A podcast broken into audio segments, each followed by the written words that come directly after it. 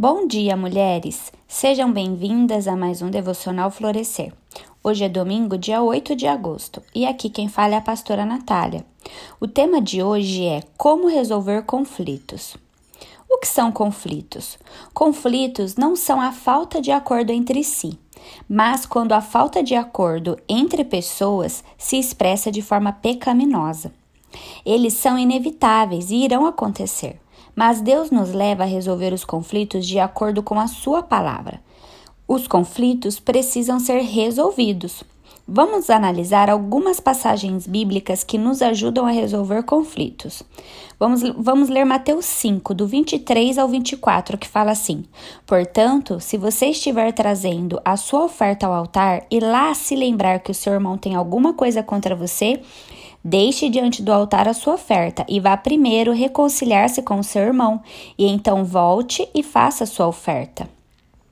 A oferta agradável a Deus precisa vir de alguém que tem o coração livre de ofensa e mágoa.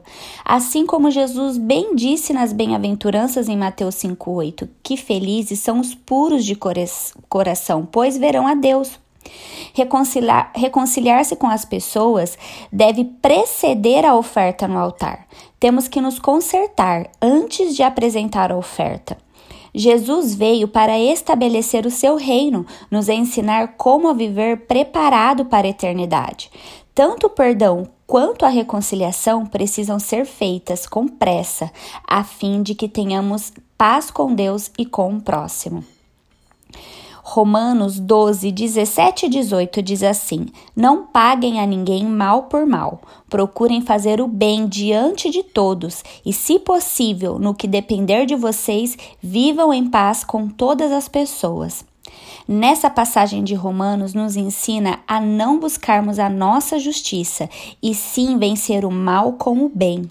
Temos que fazer tudo para vivermos em paz com todas as pessoas, buscando a edificação mútua.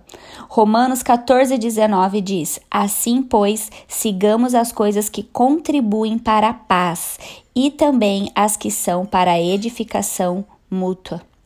Efésios 4, do 1 ao 3 diz assim: Por isso, eu, o prisioneiro no Senhor, peço que vocês vivam de maneira digna da vocação a que foram chamados, com toda a humildade e mansidão, com longanimidade, suportando uns aos outros em amor, fazendo tudo para preservar a unidade do Espírito no vínculo da paz.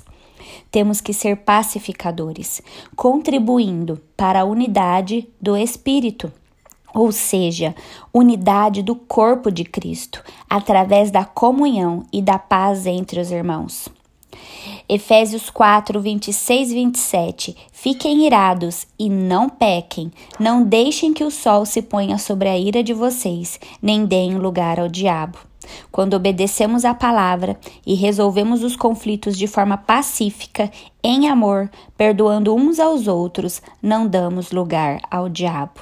E para encerrar, vamos refletir sobre Hebreus 12, 14, que diz assim: Procurem viver em paz com todos e busquem a santificação, sem a qual ninguém verá o Senhor.